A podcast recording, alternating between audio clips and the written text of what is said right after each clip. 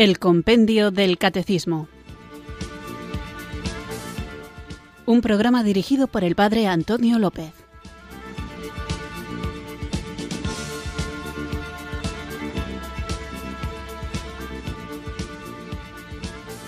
Muy buenas tardes, queridos oyentes de Radio María. Recibido un afectuoso saludo desde Irurzun, en Navarra, quienes sintonizáis hoy, un día más, este programa del Compendio del Catecismo. Vamos a iniciar el programa, espero que estéis teniendo una bonita semana y lo hacemos el comienzo del programa, como siempre, invocando el don del Espíritu Santo para que Él nos acompañe, abra nuestras mentes y nuestros corazones para comprender y vivir todo lo que el magisterio de la Iglesia nos enseña a través de este documento que es el corazón del programa y que da título, que es el compendio del Catecismo de la Iglesia Católica. Vamos pues a ponernos en actitud de oración invocando el don del Espíritu Santo. Espíritu, ven Espíritu, ven Espíritu.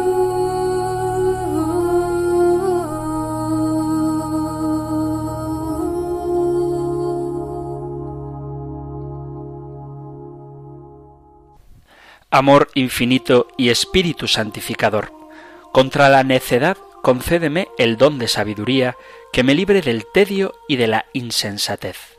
Contra la rudeza, dame el don de entendimiento que ahuyente tibiezas, dudas, nieblas y desconfianzas. Contra la precipitación, el don de consejo que me libre de las indiscreciones e imprudencias. Contra la ignorancia, el don de ciencia que me libre de los engaños del mundo, demonio y carne, reduciendo las cosas a su verdadero valor. Contra la pusilanimidad, el don de fortaleza, que me libere de la debilidad y cobardía en todo caso de conflicto.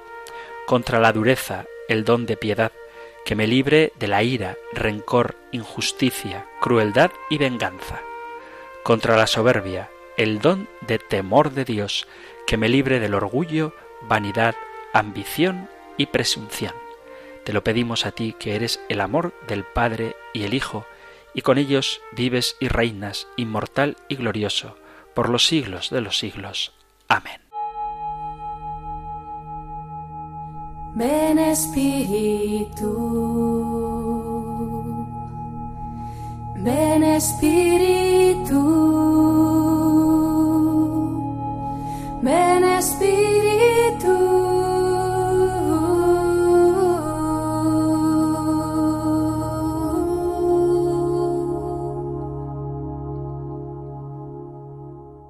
Invocado, pues, el Santo Espíritu, comenzamos nuestro programa y lo vamos a hacer, como es costumbre, recordando un poquito de qué hablábamos ayer, porque además hoy seguiremos con lo mismo.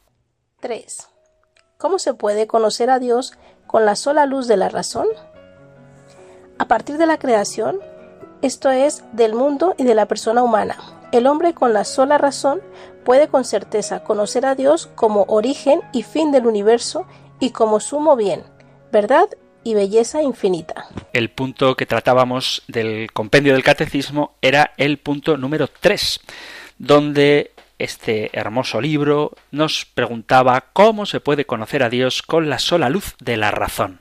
Y después de justificar con la Sagrada Escritura que efectivamente podemos conocer a Dios sin la revelación, podemos conocer algunas cosas de Dios con certeza, podemos saber que Él es el origen y el fin del universo, el sumo bien, verdad y belleza infinita, después de argumentar con la Biblia esta afirmación, pasamos en un segundo momento a ver cuáles son las distintas posiciones que hay con respecto a Dios.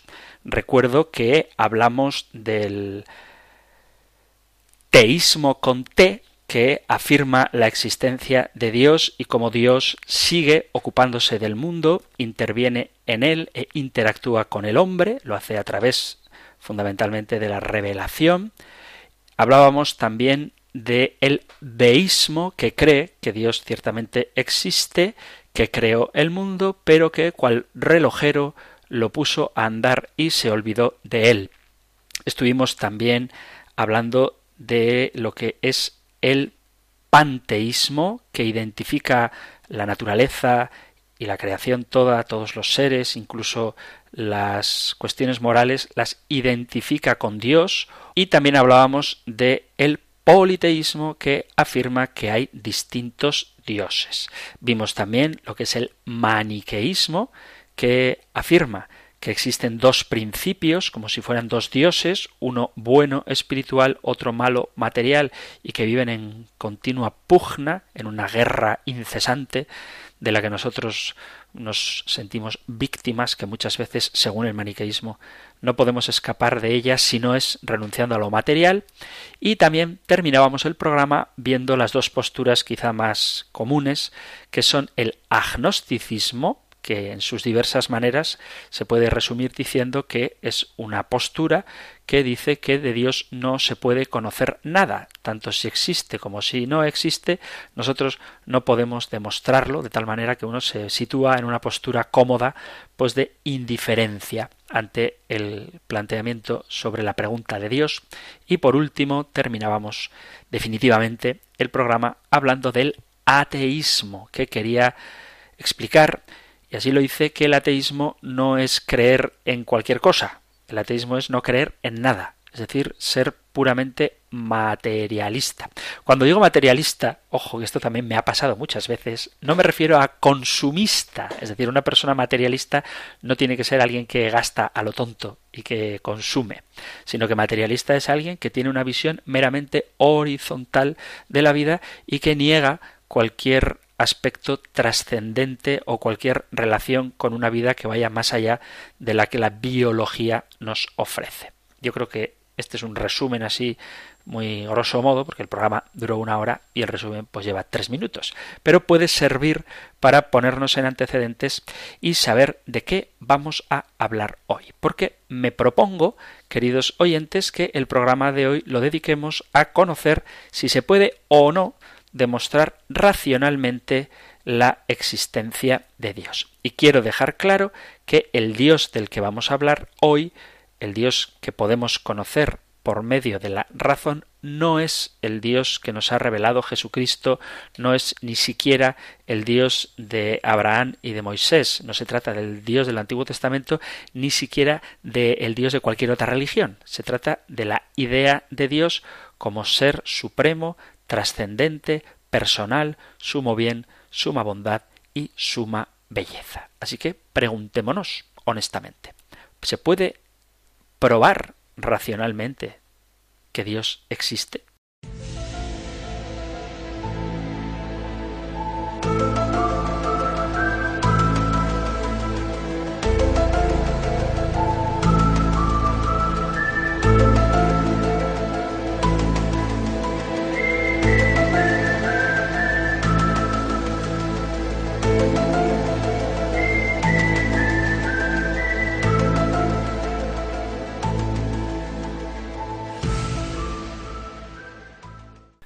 Bueno, como no es mi intención ponerme demasiado filosófico, porque no son horas para hacer elucubraciones teóricas demasiado abstractas, vamos a comenzar dejando clara la diferencia entre lo que yo he dicho y lo que no he dicho.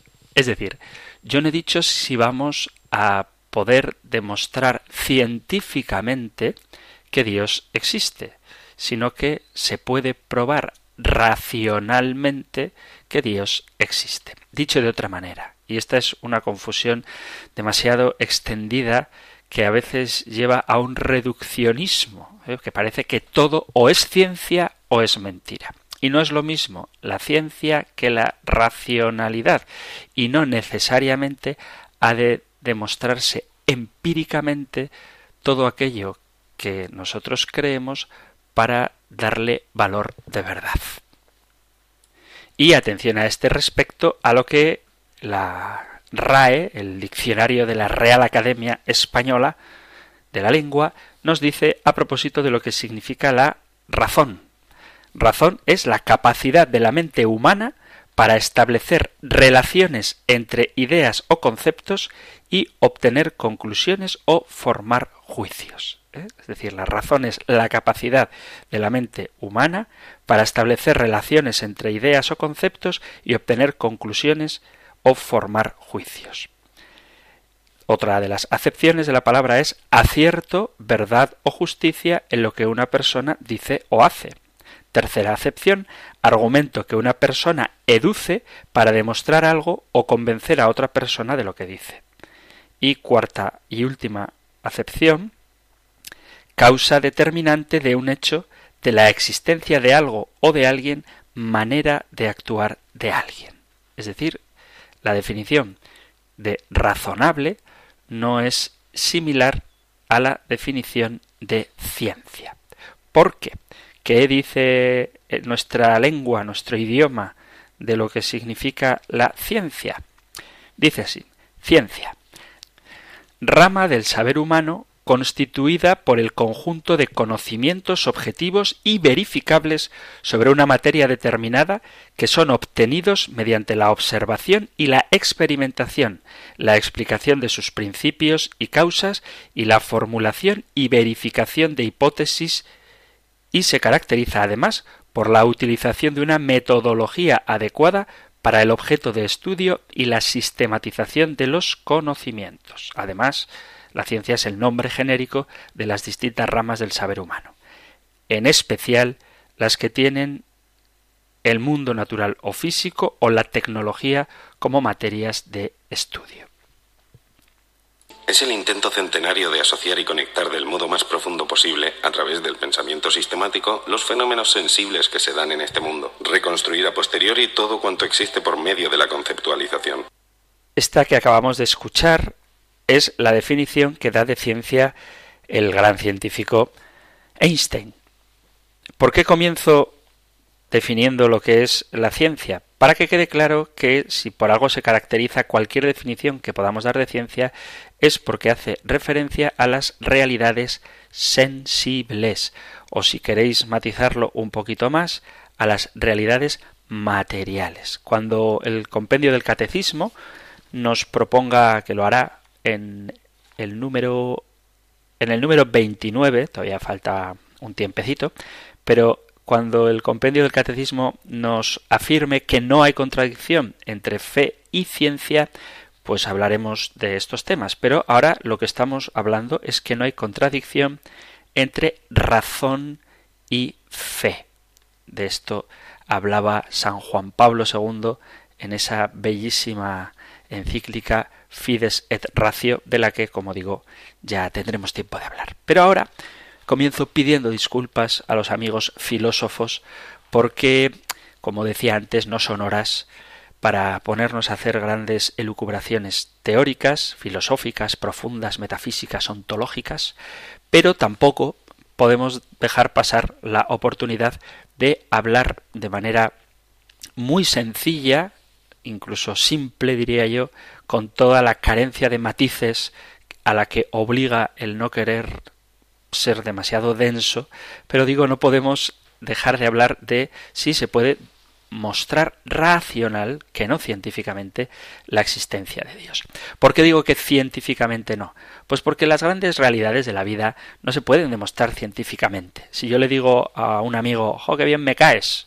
me dice, demuéstramelo científicamente. Pues no puedo. Le puedo sonreír, le puedo buscar para gozar de su compañía, puedo llamarle para contarle mis cosas o para que me entretenga cuando estoy aburrido, triste y me divierta con su alegría, pero demostrárselo científicamente no puedo. Yo no puedo demostrar científicamente, científicamente, que una canción es bonita o que una poesía me conmueve. Se puede ver, pues, que me emociono o que me cambia el rostro, pero científicamente no se puede demostrar, por ejemplo, que uno está enamorado o que tiene fe, científicamente. ¿eh? Racionalmente sí, pero científicamente no. Por eso quitémonos de la cabeza esa idea invivible e invivida, es decir, que nadie podría vivir así, y es que de hecho nadie vive así.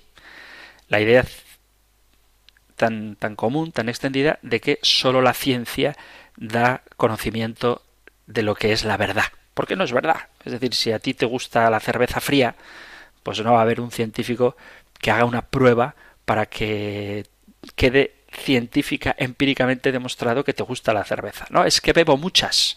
Ya, pero a lo mejor científico, en sentido estricto, te podría decir, la bebes porque crees que es sana para ti, pero en realidad no te gusta. Es decir, las cosas de la vida cotidiana, las cosas que hacemos, así de manera natural, que nos dan vida, no tienen demostración científica, sí racional pero no científica. ¿eh? Perdonad que insista en la distinción de conceptos, pero me parece que es importantísima, porque si no, pues como digo, caeríamos en una especie de reduccionismo en el que tendríamos que ir todos con un cuaderno, una escuadra, un cartabón y una calculadora en el bolsillo para demostrar el porqué de lo que hacemos. Y eso pues no es necesario.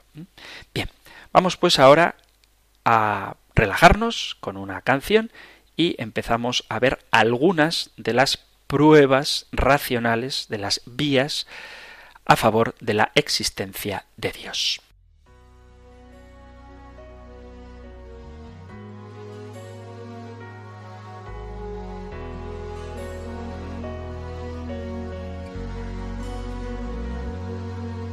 Si existe el viento y existe el mundo, si existo, existes tú. Si existen mares y amores grandes, en lo profundo estás. Si me caigo,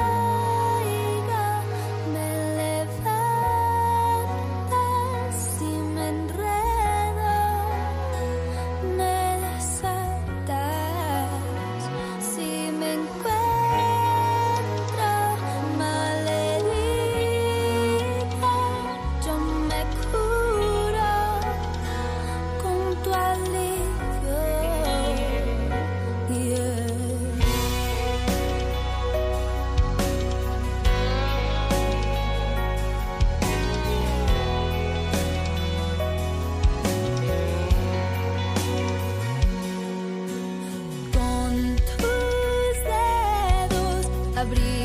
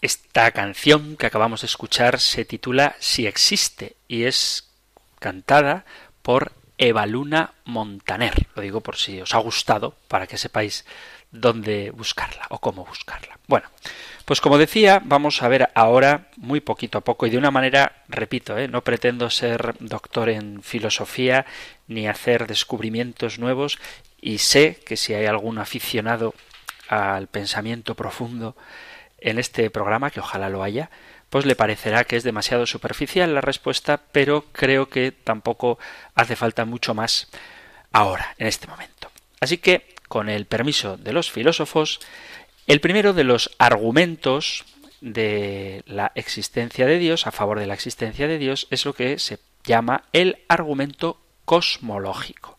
También se puede conocer como de la causa primera o motor primero. Hay distintas versiones con distintos matices también. No es exactamente lo mismo, pero así resumiendo, resumiendo, la causa primera se puede definir con esta expresión que seguramente la habréis escuchado, porque en los conflictos domésticos muchas veces se dice el pues alguien lo habrá puesto ahí. E imagínate que estás buscando el mando de la televisión desesperadamente porque quieres quitar ese programa de chismorreos horrorosos y quieres sintonizar en la tele Radio María. Y por más que buscas por todas partes, pues no, no lo encuentras. Estás, miras en un lado del sofá, en el otro lado del sofá, te levantas por si ha caído detrás del respaldo, miras debajo, das vueltas y vueltas encima de los armarios detrás de la tele y el mando no aparece. Y de pronto, agobiado porque no puedes escuchar Radio María, te levantas a beber un vaso de agua y, oh sorpresa, te encuentras con que el mando a distancia está en la mesa de la cocina. Y de pronto pegas un grito a tu hijo ¡Hijo! ¿Qué hace el mando aquí? Y él dice Ah, yo no lo he traído. Y le dices a tu otro hijo ¿Y tú? ¿Por qué has dejado el mando en la cocina? Y él dice No, yo no lo he traído. Y le dices a tu marido, a tu esposa ¿Por qué está el mando de la televisión en la cocina en vez de estar en su sitio? Y te dice No, yo no lo he traído. Le miras al perro y te sientes ridículo ante la idea de preguntarle si ha sido él el que ha llevado el mando a la cocina. Y al final convocas en asamblea a toda la familia y dices quién ha llevado el mando de la tele a la cocina en vez de estar en el salón. Y todos dicen, pues yo no he sido, pues yo no he sido, pues yo no he sido. Y el perro tuerce la cabeza. Y tú dirás, pues alguien ha tenido que traerlo. Es decir, las cosas suceden porque hay una causa que las ha producido. Y esto es, así dicho de manera muy llana, el argumento cosmológico. Las cosas no están ahí porque sí.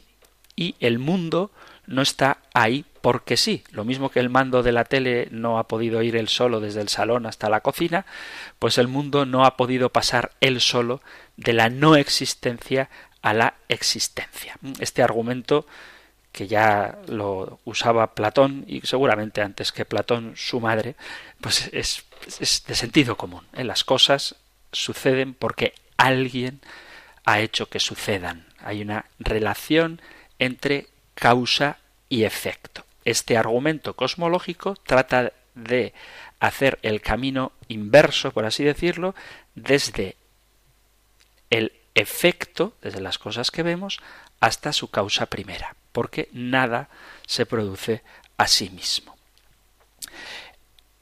Hay objeciones, por ejemplo, que el universo es eterno, y como el universo es eterno y siempre ha estado ahí, pues no hace falta que nadie lo haya puesto ahí. Bien, desde la ciencia y desde la razón sabemos que el universo no es eterno. De hecho, la propia teoría científica del Big Bang, que habla de la expansión del universo a través de una explosión primigenia demuestra que en sentido inverso, si le damos a rebobinar a esa explosión, llegamos hasta un punto en el que de tan pequeño universo que aunque llegáramos a una única partícula, La pregunta es ¿y quién ha hecho ahí, quién ha puesto ahí esa pequeña partícula que luego se calentó, explotó y dio origen al universo material? Bueno. Y otra de las objeciones, que esta me, la ha topado un montón de veces, sobre todo con gente joven, con gente joven, Sí, es decir, la gente adolescente, digamos, que es la que hace esta pregunta, y es, ya, entonces, si Dios ha creado todo, ¿no? si Dios ha dado origen a todo, si Él es la causa primera, ¿quién ha causado a Dios? ¿Quién ha puesto a Dios ahí? Bueno, pues la respuesta sería, pues el que haya puesto a Dios ahí, ese, ese es Dios. Es decir, a Dios no lo ha puesto nadie porque el que ha puesto todo es Dios. Es como preguntar, por poner un ejemplo, ¿Con quién está casado ese hombre soltero? No, no, es que es, soltero. Ya, ya, pero ¿con quién está casado? No, es que lo, lo propio de ser soltero es que no estás casado. Bueno, pues lo propio de ser el creador, el Dios, el Dios creador, lo propio de ser eh, necesario, incausado y eterno, lo propio de ser necesario, incausado y eterno, es que existes necesariamente, que nadie te ha causado y que antes de que existiera el tiempo tú ya estabas ahí. Lo mismo que lo propio del hombre soltero es no estar casado. ¿eh? No sé si me explico. Entonces, esto, repito, ¿eh? de una manera muy sencilla, pero creo que comprensible, es lo que se llama el argumento cosmológico que repito, tiene distintas vertientes y distintos nombres, pero creo que todos se pueden resumir en esto. Las cosas están ahí por algo.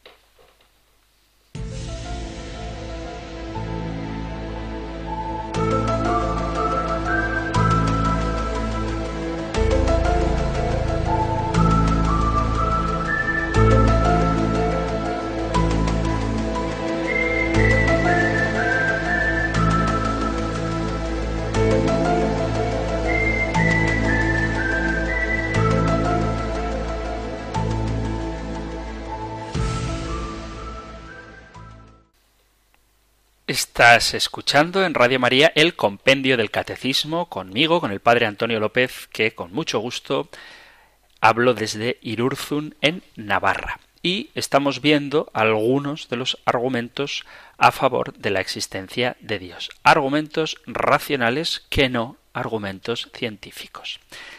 Bueno, pues hemos visto, repito, ¿eh? y quiero insistir en esto, de una manera muy superficial, el argumento cosmológico y vemos ahora otro de los argumentos que se puede llamar el argumento teleológico, no teológico, teleológico, que nada tiene que ver con la televisión, sino con la finalidad.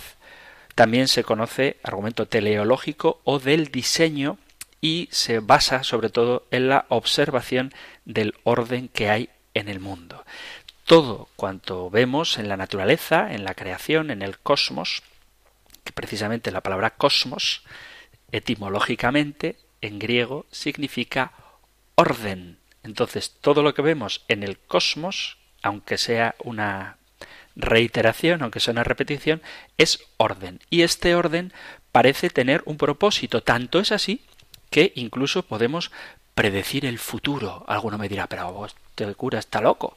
¿Cómo que podemos predecir el futuro? Pues claro que podemos. Escuchad esta belleza literaria. Es buen estilo de empresas providentes y divinas este de sacar las grandes cosas de apariencias chicas. De un huevo nace la garza y el árbol de una semilla. De un portal y de un pesebre, la redención y la vida. Imagino que a muchos de nuestros oyentes les sonará porque este es uno de los primeros versos de la obra bellísima, preciosa y muy aconsejable de José María Pemán, El Divino Impaciente, que narra en verso la biografía de San Francisco Javier. Por cierto, patrón de Navarra. Mi diócesis. Bueno, digo esto porque en este pequeño texto se dice de un huevo nace la garza. Si tú ves un huevo, sabes que la finalidad, el fin, eh, la finalidad, ahí viene teleología, del huevo es dar como fruto una garza, una gallina o un papagayo, vamos, lo que sea. ¿eh? Y de una semilla sabemos que la finalidad es una planta, un árbol. Dicho de otra manera, las cosas tienen un propósito. Y esto se puede aplicar prácticamente a toda la creación. Por eso decía hace un rato, así como frase chocante, pero real, que podemos predecir el futuro.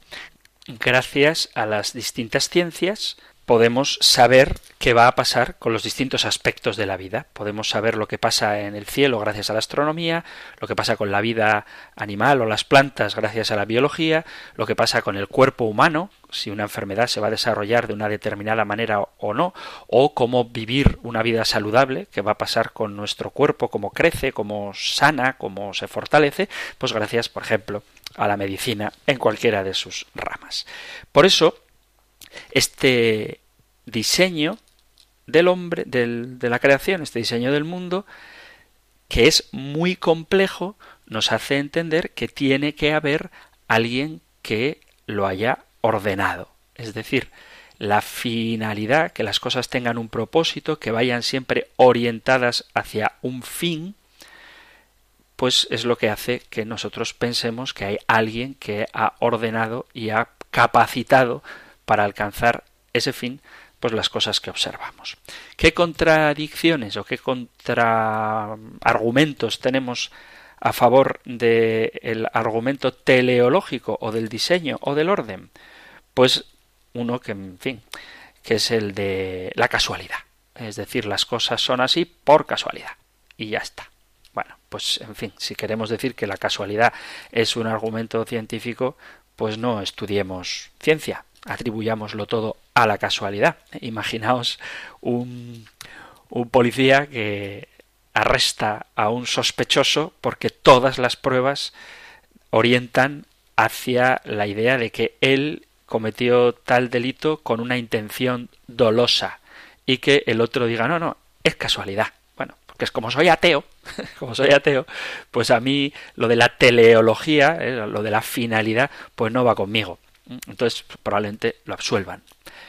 Pero en la vida real no es así. Es decir, cuando las cosas se hacen con una intención, cuando las cosas aparecen con una finalidad, con una intencionalidad, pues es lógico ver en ellas alguien que las ha provocado, que ha inscrito, por decirlo, en la creación, en los acontecimientos, un fin, un sentido. Y otro de los argumentos en contra de este del diseño o del orden del mundo es precisamente el mal natural. Y aquí quiero hacer una que me quiero poner un poquito denso. ¿eh?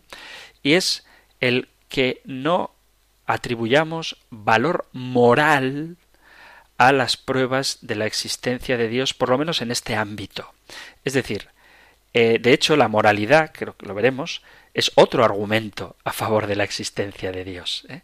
Pero el hecho de que un león se coma a un cervatillo, moralmente puede resultarnos eh, pues doloroso o triste. Pero desde el punto de vista de la teleología, el hecho de que un león se coma a un pobre Bambi que está buscando a su mamá, no implica necesariamente que eso sea un mal biológico. No sé si me explico, no quiero ser cruel ni insensible. ¿eh? Pero cuidado con atribuir en este contexto en el que estamos hablando ahora moralidad a los acontecimientos. Es decir, hay un terremoto, luego Dios no existe. Bueno, vamos a ver.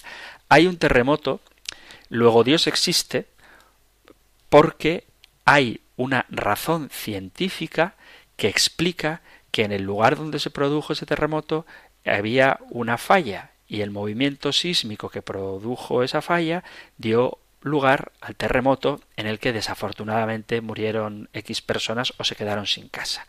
¿eh? Pero vuelvo y repito, no quiero culpar a Dios de esas muertes, pero de lo que estamos hablando ahora es del Dios de la razón. Y que si hay una razón que explica el por qué ha habido una falla,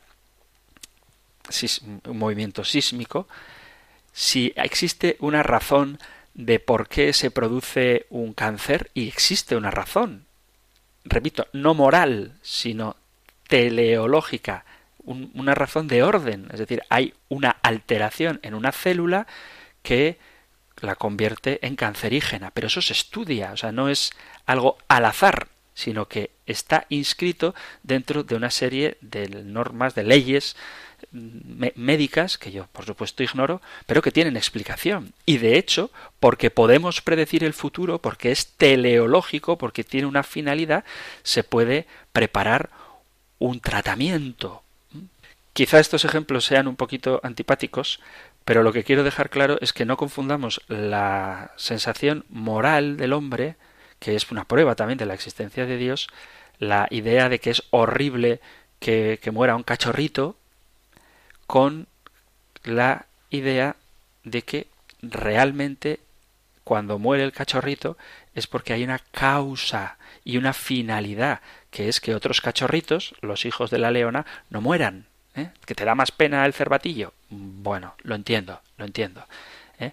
Pero eso no significa que no tenga un porqué. Y esto es el argumento teleológico. Las cosas ocurren para algo. Todo está ordenado hacia un fin. Dicho en lenguaje raso, las cosas no son absurdas, sino que tienen una intencionalidad, no moral, ¿eh? que este es el problema. Es decir, la intencionalidad no es si es bueno o malo, sino que ocurren para algo. La valoración moral la vemos en otro momento.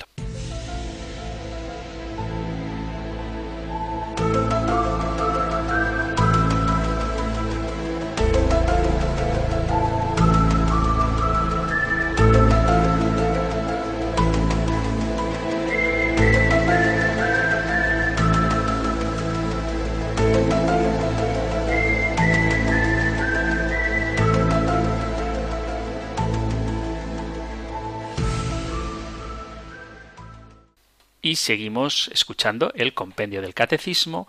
Hoy reflexionamos todavía, como hacíamos ayer, sobre el punto 3, sobre cómo puede el hombre, por medio de la razón, conocer a Dios. Y estoy dando algunos de los argumentos racionales, que no científicos, sobre la existencia de Dios. Vamos a pasar a otro que confieso que no me gusta demasiado, pero es un clásico y creo que es bueno que lo conozcamos. Se trata del argumento ontológico. En la palabra ontológico hace referencia al ser. Es un argumento que trata de demostrar la existencia de Dios no mediante las cosas, la observación de las cosas en concreto, sino, sino sobre la observación en el análisis del ser, de lo que es, de lo real. Y este argumento se puede formular de la siguiente manera. Algo así. Este argumento, por cierto, es conocido como el argumento ontológico de San el argumento ontológico de San Anselmo, que decía que la esencia divina es la suprema de todas o mayor que todo lo que ha sido hecho por ella. Y que por tanto, Dios tiene que tener todos los atributos. La idea de un ser perfecto existe, podemos imaginar un ser perfecto, la idea de un ser perfecto existe, para ser perfecto debe ser más grande que cualquier otro ser que podamos imaginar. Eso está, hasta ahí es fácil. Existe la idea de un ser perfecto, para ser perfecto ha de ser más grande que cualquier otro ser que podamos imaginar, y luego da un saltito. Dice, un Dios real sería más grande, más perfecto que uno imaginario. Por lo tanto, Dios no puede existir solo en nuestra imaginación, porque si solo existiera en nuestra imaginación no sería perfecto. Por lo tanto, Dios debe existir en la realidad. Digo que no me gusta mucho este argumento porque da un salto entre lo que imaginamos y lo que es real. Sin embargo, me parece interesante conocer este argumento, pues porque tiene mucha importancia filosófica y porque puede servir. Es decir, si Dios es perfecto, tiene todas las perfecciones, y podemos concebirlo como perfecto, con todas las perfecciones, pero luego resulta que le falta el ser, la, existencia, entonces Dios no sería perfecto y por lo tanto Dios no sería Dios. Sé que es complicado, pero bueno, me parecía importante al menos pues mencionarlo.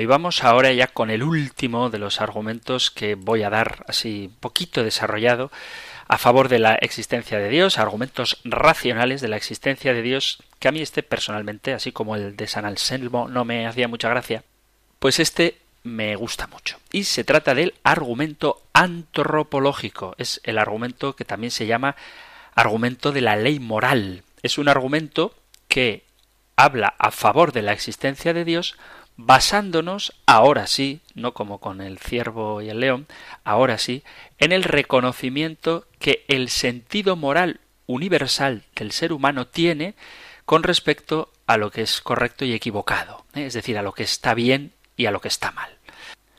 Una oyente preguntaba por el correo electrónico para una persona que dice ser atea, ¿de dónde considera ella que ha obtenido su alma, si el alma la da Dios?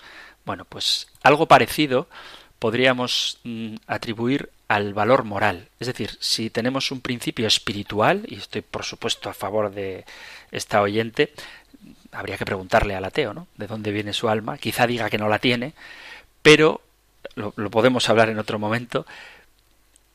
Quizá diga que no tiene alma, pero la tiene. ¿eh? Y si uno tiene un principio espiritual, tiene que haber algo espiritual que haya dado origen a ese principio. Por lo tanto, Dios existe. Pero incluso, incluso, aunque algún ateo, alguna persona no creyente, afirme no tener alma, lo que desde luego no puede afirmar, espero, es que no tenga conciencia moral. Y la conciencia moral es un principio espiritual, puesto que no se fundamenta en la biología.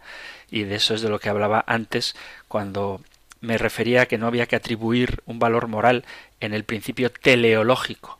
Pero ahora sí, el hombre tiene una naturaleza moral, de tal manera que la vida del ser humano está regulada por conceptos de bien y mal, y sabe que hay un curso recto de acción que debe seguirse, hay cosas que deben hacerse, y cosas que deben evitarse. Y a este conocimiento le llamamos conciencia.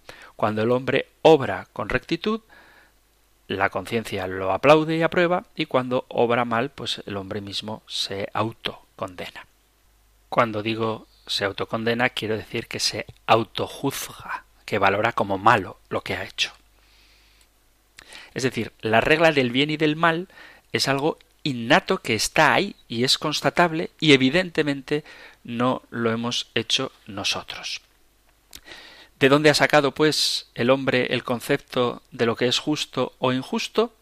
Pues de aquí parte la argumentación antropológica. Todo el mundo comprende, por ejemplo, que matar a una persona inocente es malo. Todo el mundo comprende que ayudar a una persona a evitar que se ahogue, por ejemplo, es algo bueno. ¿De dónde viene esta comprensión interna de lo que está bien y de lo que está mal? Esta comprensión de la realidad moral, de lo que está bien y lo que está mal, es originada por Dios, que ha introducido este ser personal, necesario, eterno e incausado, ha introducido en el corazón del ser humano la idea de moralidad. Todo efecto tiene una causa y si existe una ley moral en el interior del hombre, la conciencia del hombre, pues eso significa que tiene que haber alguien externo al hombre que haya depositado en él esta conciencia moral. Entonces, las leyes morales existen y estas leyes han sido impresas en el corazón del hombre o en la conciencia del hombre por alguien distinto a él, y ese alguien distinto a él es a quien llamamos Dios. Las pegas que se suelen poner a este argumento son decir que es el propio ser humano el que creó la ley moral, pero si esta fuera así, si la ley moral nos la hubiéramos dado cada uno nosotros a nosotros mismos, pues sería subjetiva y además la ley moral, vuelvo a repetir a propósito de la pregunta de la oyente, implica una dimensión espiritual en el hombre que evidentemente no se ha dado a sí mismo. Y otra de las razones para rechazar esta prueba antropológica, es decir, que la moralidad surge como parte de la evolución. Bueno, pues, en fin, la moralidad como parte de la evolución es mezclar conceptos espirituales, como la moral, con conceptos biológicos como la evolución, el desarrollo de las capacidades físicas de los seres humanos o de los animales. Es decir, hay aspectos innatos en el ser humano que demuestran que estamos creados, que somos hechos, con una conciencia moral. Y como no nos la podemos dar a nosotros mismos, pues decimos que nos la ha dado otro. Y a ese otro le llamamos Dios. Descansa mi alma, porque de él viene mi salvación. Solo Él es mi roca y mi alcázar. Junto a Él no vacilaré. Solo en Dios descansa mi alma, porque de Él viene mi salvación. Solo Él es mi roca y mi alcázar. Junto a Él vacilaré. ¿Quién sostiene la esperanza? ¿Quién consuela el dolor? ¿A quién confiar la vida?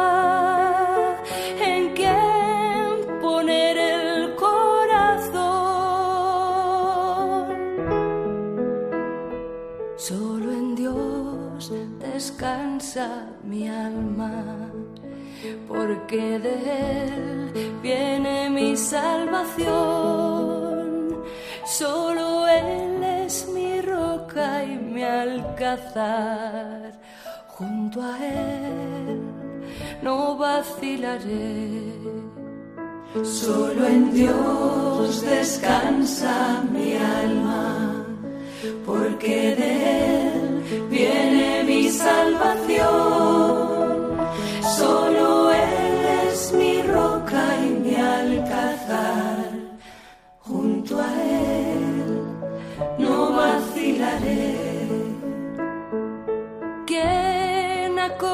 sin reservas, quien comparte su ración quien acompaña la noche, quien se parte por amor.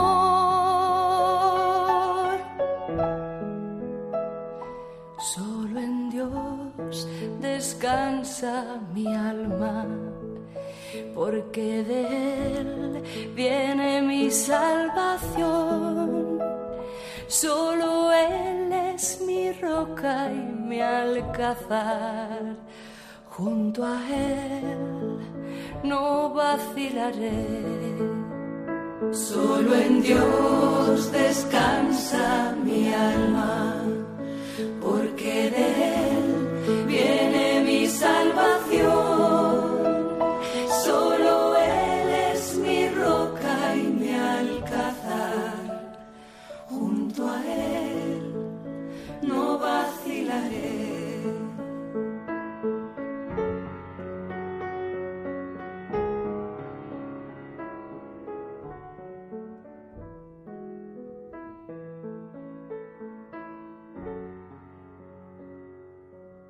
Vamos llegando al final del compendio del catecismo, del programa El compendio del catecismo, aquí en Radio María, que podéis escuchar todos los días, de lunes a viernes, de 4 a 5 de la tarde conmigo, con el padre Antonio López. Y llega el momento ahora de...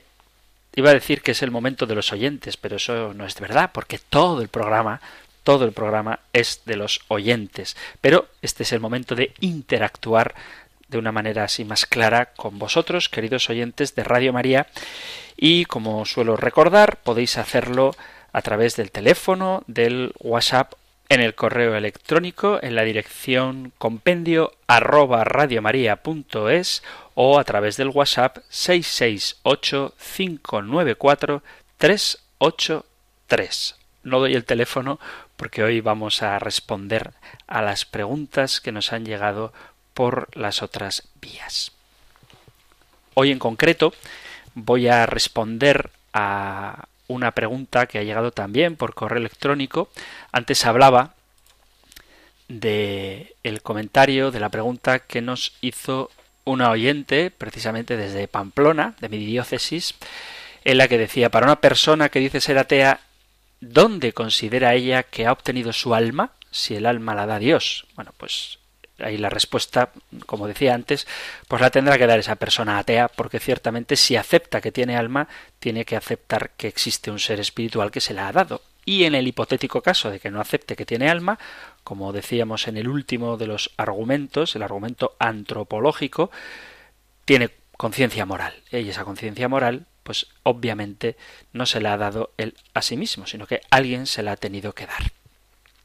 Así que escuchamos, leo también ahora un correo electrónico que nos ha mandado Inma Sousa, que dice así Buenas, Mario Benedetti, gran poeta, dice que sólo cree en una conciencia a la que le debemos cuenta y dice que pasó de las misas y oraciones a agnóstico para terminar declarándose ateo. Lo comento, dice nuestro oyente, porque debe formar parte del grupo de personas que destacaron en su vocación, pero que no llegaron a conocer a Dios porque notaron incongruencias que lo alejaron y es una pena. A ver si puede comentar algo al respecto. Saludos. Bueno, pues saludos. Gracias Inma por tu correo y hay una realidad de la que insisto, ¿eh? volveremos a hablar de este tema. Me darían ganas de dedicar dos o tres programas a ver objeciones populares comunes que se hacen a la existencia de Dios y tratar, por supuesto, de responder a ellas, pero como es un tema del que volveremos a hablar en torno al capítulo tercero, capítulo tercero del compendio del catecismo es la respuesta del hombre a Dios. Y en el número 29 se habla de que no hay contradicción entre la fe y la ciencia, no hay, añado yo, contradicción entre la fe y la razón. Pero el número 30 del compendio dice por qué la fe es un acto personal y al mismo tiempo eclesial. Pero quiero hacer hincapié en la primera parte. ¿Por qué la fe es un acto personal?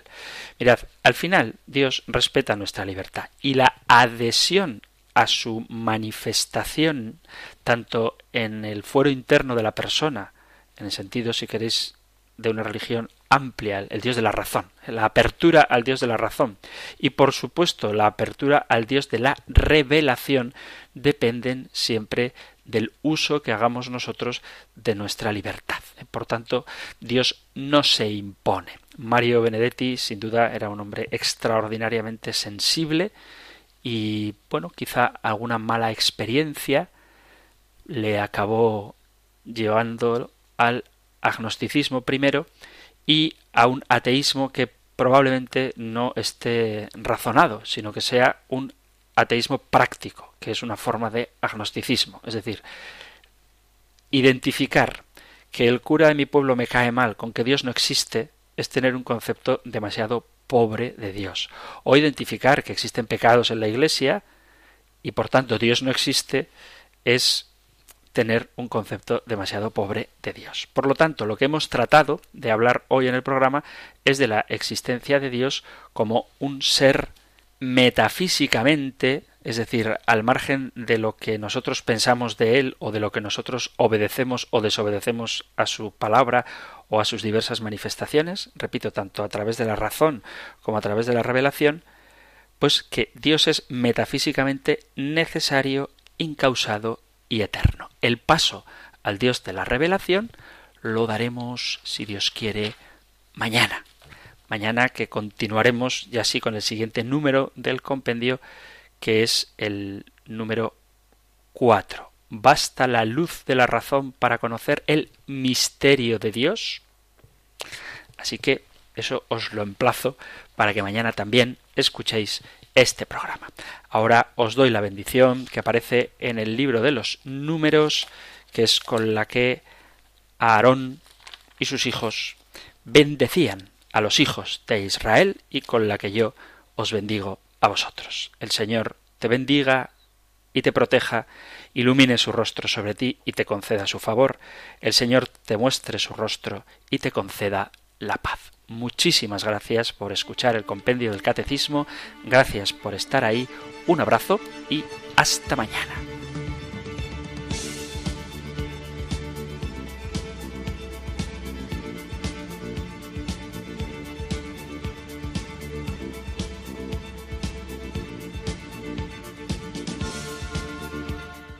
El compendio del catecismo un programa dirigido por el padre Antonio López.